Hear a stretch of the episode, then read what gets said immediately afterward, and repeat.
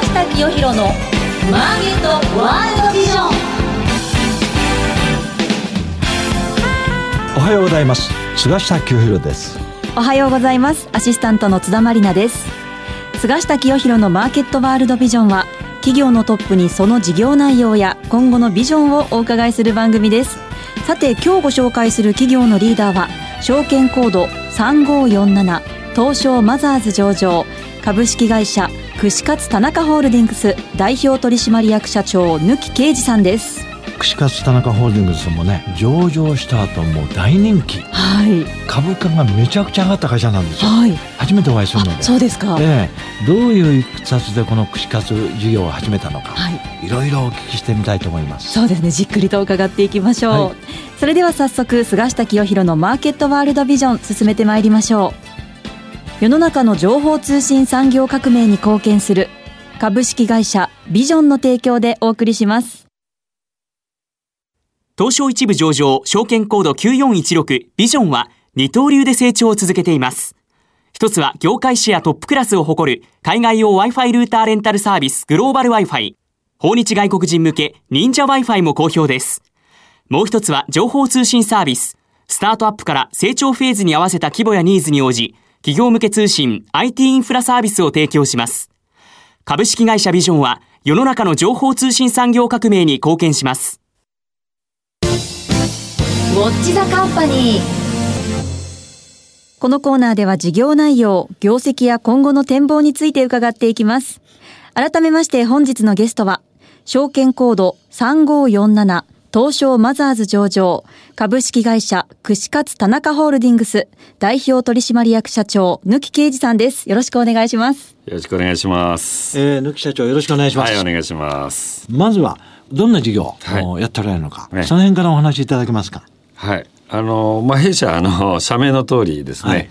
串カツ田中っていうブランドを単一で、こう、店舗展開をしておる、はい。う企業でございますので、串カツ田中以外の事業は一切やっていない、はい、会社です。なるほど、はい。今どのぐらいの店舗をやっておられるんですか？えっと、7月の8日でちょうど200店舗を達成200した。店舗。はい。これは串カツ田中っていうのをスタートしてどのぐらいの年数かかったんですか、えっと、10年弱ですね。10年？なるほど、はいええ。津田さんのお話ではね恵比寿店。はい私あの恵比寿のお店によく伺うんですけれども。あーなかなかいいらしいね、はい、あの私関西出身なので、ええ。関西人からするとなんかこう懐かしいというかあほっとする空間でもあるんですよね。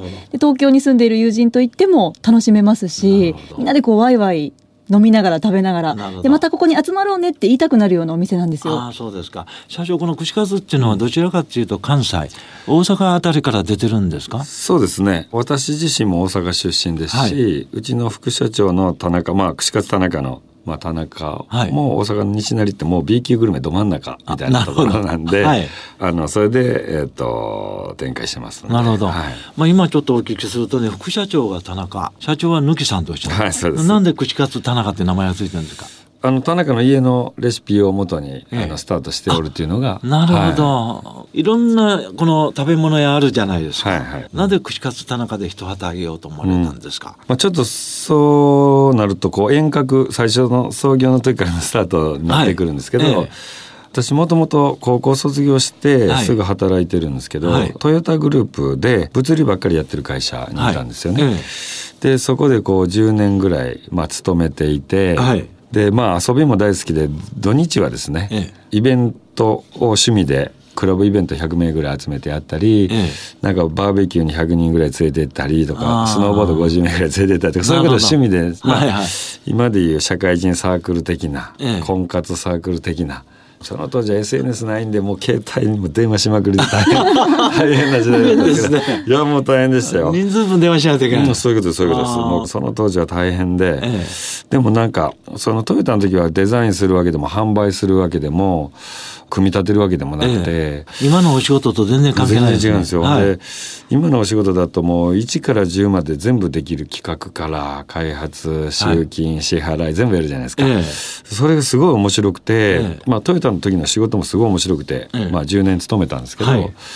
あの面白くて飲食業をやろうとい。うふうになったんですけど、ええ。まあ、飲食ねやっぱりどこも勤めることなくすぐ独立したんで、えいやね非常に苦労しましてそりゃそうでしょうね。その串カツ作るのも知らないわけだから。えーいや、はその時は串カツじゃなくショットバイからスタートしたんですよ。ショットバー。まあ入りやすいですよね。まあ入りやすいかなと思ってでイベントの時の、まあ、友人とかお客さんも多かったんで、はい。まあ、なんとかなるかなっていう安易な発想でやったら何ともならなくてその時のアルバイト第一号で入ったのが今の副社長の田中なんですね。なるほど。忙しい時もあったんで一人でバタバタやってたんで、なるほど。まあ手伝うようからスタートしたのがそうなんですけども、えまあ飲食初なんで試行錯誤しながら、えあいろいろこうやっていく中で、えそうですね独立して創業からちょうど10年目の時に串カツ田中が生まれるんですけども、あのその後デザイナーズレストランとかこうまあいろいろやるんですけどやっぱ流行りのビジネスを取ってきたので。えやっぱりすごい流行るんですけど寿命も割に短いなあっていうこともあってですね。やっぱりこう10年20年30年食べ継がれるようなそういう事業をやっていきたいねっていう話をしてて、えでそれこそそうですね今から18年ぐらい前に田中串カツをやりたい。はい。で僕はちょっと串カツってあんまり大阪でも大阪と京都の境目の方なんで、はいはい。あんまり串カツって食べたことなくて。馴染みがない。うん、串カツでって ちょっとなんかあんまりピンとこなくてですね、えでまあ田中がまあいっぺんいろいろ食べに行こうって食べに行ったらまあ確かに美味しくて、まあ、興味はあったんですけどじゃあ作れるかって言ったら串打ってパン粉つけて揚げただけに見えてなかなか難しくてですね、はいできない。で田中が家にあのお父さん、まあ、亡くなってるんですけど、えが作ってくれた時のメモ書きのレシピ見たことあるから、ええ。それ持ってくるわっつって見つからないで、なかなかできなくてじゃあもう東京進出するんですけど、ええ。2004年ですね、はい。京懐石、ええもう伝統的な京懐石で僕の生まれ育った土地の名前で水瀬っていう名前で表参道に開業するんです、だから10年20年30年食べ継がれていくっていうそういう企業になろうということはそのままにえ京懐石をやってまあそれもまあ結構すごいヒットするんですけれども、はいで田中はその間も串カツやりたいやりたいって言ってずっと、ええまあ、試食はずっと繰り返しながらですね、はい。でもやっぱり納得いくものができずにあのそのままずっと月日が流れていくって感じなんですが、2008年にリーマンショックの年でええ。会社が本当一気に苦しくなって、えまあ、弁護士さんに倒産の相談するぐらいまで結構追い込まれていくんですそうですか。ね。お客さん来なくなっちゃって。そうですね高級店で結構領収書が99%ぐらい領収所属なんで、ええ一気にこう売り上げ減ってきて。なるほかつね飲食で勤めたこと経験もないんで、えマネージメントもあんまうまくない、財務戦略もうまくないっていうのが全部重なって、まあ、潰れそうになっていくんですけど、はい。でちょっと田中は東京来てたんで、えあのもう帰る準備してくれじゃないけどお母さん養ってなんか一人暮らしワンルームって感じじゃないんですよね、ええ。仏壇があって何とかがあって、ええ。こう結構大きな所帯だったんで、はい。帰る準備してくれっつってしてたらそのレシピのメモが出てきて。でまあ試食したらまあ美味しい、まあ、その時でも感動はないですよ、なんかそれが200店舗になりますってメモに書いてあるわけでもないし、はいはいあのあ出てきたねっつってほんで試食したら美味しくて、ええ。まあほんなら最後にやれる範囲で思い出作りぐらいでやるかってああの言った店畳む前に。うん、そうですそうです。で半年持つかどうかなぐらいやったんが、まあ、3か月になってもいいかっつって、えでできる範囲でやろうって言って物件探したのが世田谷店1号店やったんですね、はい。今までは心斎橋大阪だったら心斎橋とか、え東京やったら表参道って高級な場所ばっかり、はいはい。土地ばっかりやってきて、ええそんなお金なかったんで住宅街ももう土住宅街の世田谷1号店松陰神社と上町の間なんで、はいはい。そこでスタートして居抜きで、ええ。いやその時に足りない厨房機器とかは僕がヤフオクで買い集めて、え。で全部自分で設置をして、はい。でスタートしたのが、まあ、最初なんでお金300万ぐらいで開業できたんですよ。今まで今まで5000万とかかけてきてた店が、ええ。あ300万で店ってできんだなみたいな。それぐらいな感じでまあできたんでやろうってのが1号店なんですけどもまあそのリーマンショックで経済が落ち込んでるっていうのもあったのか、すごい安くてリーズナブルな串カツ田中がすごい大ヒットするんですけど14坪で450万ぐらいを目指してたんですね、え1号店は。はい。でまあ僕の飲食人生で言うとまあすごい数字なんですそれでも。はい。僕が飲食人生の中で目標は結構高めにつけちゃう方なんで一度もクリアしたことなくて、で450ずっと安倍でいけばすごいなっていう感じで思ってたら、えーあれよあれよという間に800万ぐらい売れまして、14坪。14坪で。あでも本当飲食のプロが聞いてもえーっていうような数字です本当に。やっぱりこう18年近くええ。田中がやりたいっつって温めて試食繰り返してって思いの詰まったやっとできた串カツ田中で空前の大ヒットしてっていうのがあったのでまあもうこれをしっかりと育ててええ。10年20年30年続く企業にしようってその時に腹くくりましたね。なるほどね。だから今までやってた店3店舗はもう全部すぐ売却をして、え串カツ田中1店舗からもっぺん出直すっていう感じなんですけどその時借金が8,000万以上あったんで、ええ居抜きで300万で作った店1店舗で借金8,000万あるっていうすごい状態から、ね。えースタートしていくんですけど貸し渋りもきつかったんでなかなか資金繰りも大変で、はいまああのはい。串カツ田中といううブランドメーカー社名がなんで田中になってるかとい。うことも今日はよくわかりましたがまあそこで足元の業績、まあ、200店舗になってるんだから相当足元の業績がいいんじゃないかと思いますので、今どういう数字になっておりますか？と30年の11月期の、まあ、第1クォーターしかまだ発表されてないんですが、はい。えー、と第1クォーターの売上が14億9600万、はい。で前期比で37.9%のアップ、はい。で経常利益が8300万で、えー前期比3.4%のアップということになってます。はい。串カツ田中串カツとハイボールっていうモチベーションですので、はい冬は閑散期で春から夏秋にかけてが繁忙期に入っていくんですね。こううですか。んか暑い時にビールハイボールみたいな感じなんで、はいはいはい。だから冬第一クォーターはどちらかというと閑散期なんでいつもその利益の配分の中で一番低くなってる。ここよく投資家さんに「なんでここだけいつも低いの?」って言われるんですけど毎年第一クォーター低めで第二第三第四とバーッと上げていくっていう。あそうです僕冬大嫌いです春春夏う稼ぎ時と。そうですね。春夏秋ぐらいまで秋と。冬が閑散期に入るんで第一クォーターがまあそんな感じ。これでも毎年なんで去年も対比しても同じぐらい。あそうですか。はいなってますそれでこの通期はどんな予想になってますか？通期は70、え平成30年のはい。11月期。11月期で予想は75億、はい。35.6%のアップ、はい。で経常利益が、えー6億6千万で26.9%のアップと、大幅な同州土益ね、ねえそうですね。うん。今後の社長のこの業績面での見通しですね、はい。どういうところを目指しておられますか？はい。まあ弊社はもう粛々と店舗を展開していくうのみですので、はい。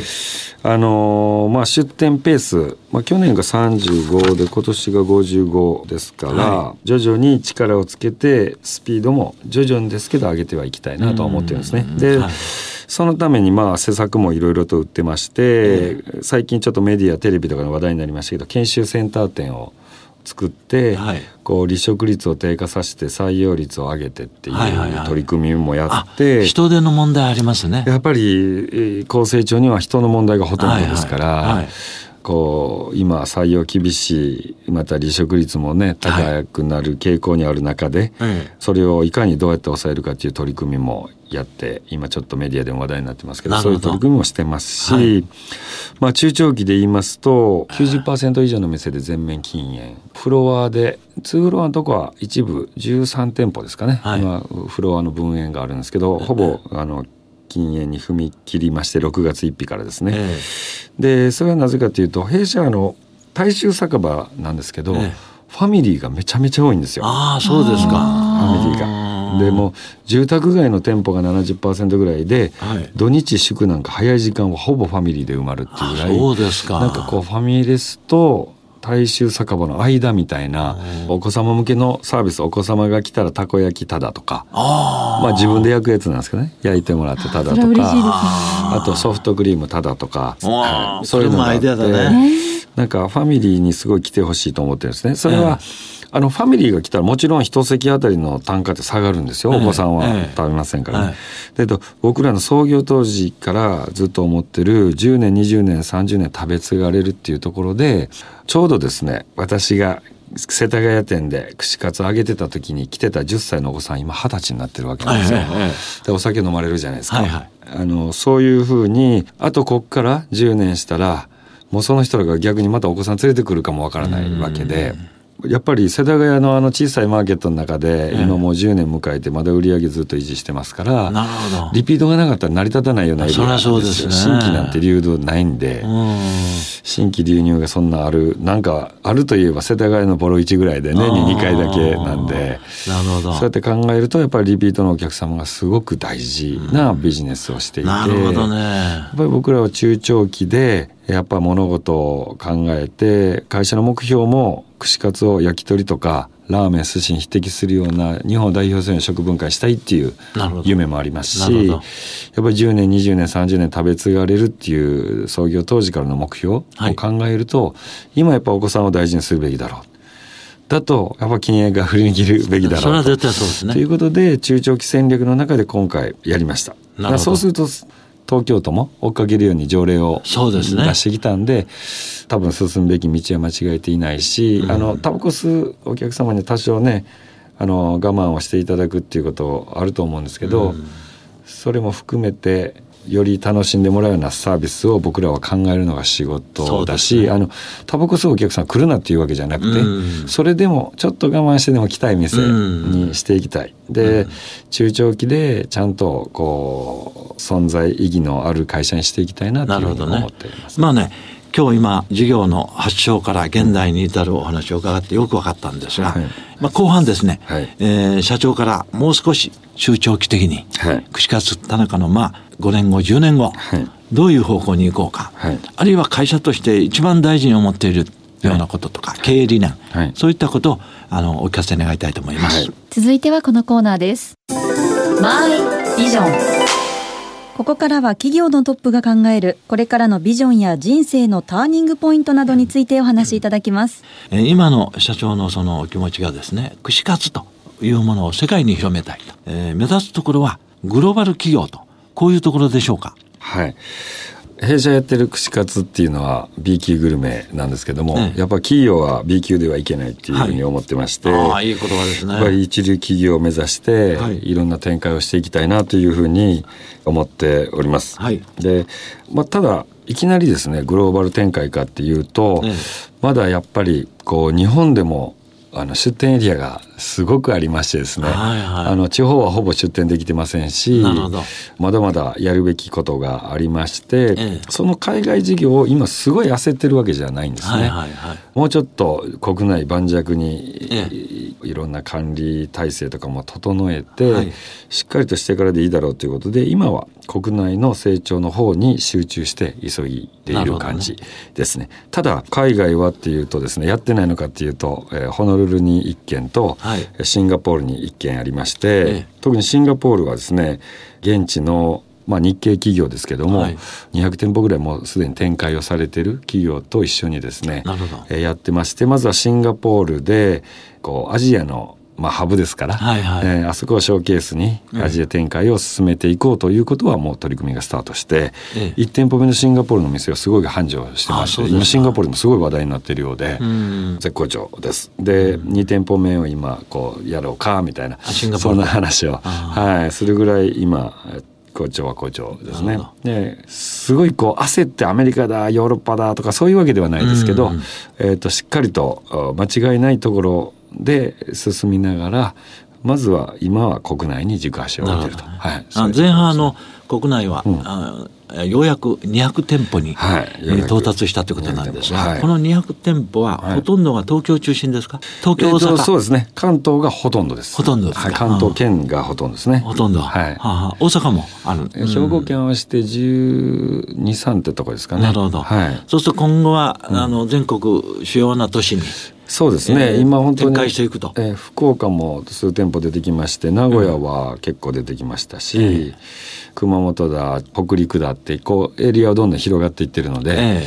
まだまだ出店エリアがあってですね、ええ。はい、地方の方は特にあのまだ串カツ田中初めての人が多くてすごく大盛況ですから、ああそうですどんどんどんどん広げていきたいなとは思ってるんですけど。まあねやっぱりね全国制覇っていうとね、口数田中、はい。どこに行ってもあると、ええ。1000店舗ぐらいが一つの目標じゃないかと思うんですがそうですね。社長の心意気としてね、1000店舗、はい。何年後ぐらいにやりたいですか？まあそこちょっとねあのまだ具体的には見えてないは見えてないんですけど、はい。一応最終は線はマーケットがあって、ええ。線はなんとか死守して、うん。まあそこの手前ぐらいから海外をおやっていく本気で本気でやっていきたいなというふうに思ってますね。弊社がよくベンチマークしてるのは鳥貴族さんなんかはよくベンチマークしてるんですけどなるほどね。うん。それがもう670ぐらいいってて。鳥貴族。はい、もうあの目標もうちの倍ぐらいの2,000ぐらい目指してるんで。追いつけ追い越せと。追いつけ追い越せで、ええ。まあ1,000は普通にいっちゃうのかなとなってるほどねるんですけど。、えー目前に2020年に東京オリンピックとはいはい。いうのがあってですね、もう多数の外国人がやってくる。もうはい今でもうん。2000万人3000万人と来ててですね、はい。はいうん。そういう意味ではね、はい。5年10年先っていうんじゃなくて、もう東京オリンピックがね、串カツ田中が大飛躍する、一つのビッグチャンスじゃないかと思うんですが、いかがですか？はい、やっぱりまだ串カツって全然認知がなくてですね。知られてい。ないですよね。そうですね。うん大阪にあの旅行行く人なんかはガイドブック見てええあるでしょうけど、なかなかまだやっぱり寿司ラーメンが人気ですよね。えだからそれをなんとかこのオリンピックを機にですね、はい串カツっていうものを認知してもらって、ええそうするとこうそのあの串カツ田中が初進出かって世界の進出もしやすくなりそうですしそうですね。はい。まあ、ここをきっかけにちゃんと認知度は高めていきたいなとは思ってるんですけども。なるほどね。はい。い、やー今日はいろいろねお話非常にあの興味深かったです。はい。ぜひね、はい。この串カツ田中の美味しい串カツを、はい。うん国内だけでなく世界、はい。特にアジアの人なんかもね馴染むと思うんですが。まあ揚げ物大好きですからね。ね、アジアの人。は、ええ。はい。ええますます、い。あのご活躍を、はい。あの期待しております、はい。今日は本当にありがとうございありがとうましたございました。本日のゲストは証券コード3547東証マザーズ上場株式会社串カツ田中ホールディングス代表取締役社長貫啓二さんでした。ありがとうございました株式会社ビジョンのグローバル Wi-Fi サービス、ご存知ですか？海外渡航の際に現地で快適にインターネットにつなげられるお得な海外用 Wi-Fi ルーターレンタルサービス。多くの方にご利用いただいています。セキュリティやサポート体制も万全。シェアすれば料金はさらにお得。コミュニケーションの壁をなくす音声翻訳機も合わせてレンタル可能。海外出張、海外旅行には、ビジョンのグローバル Wi-Fi をぜひご利用ください。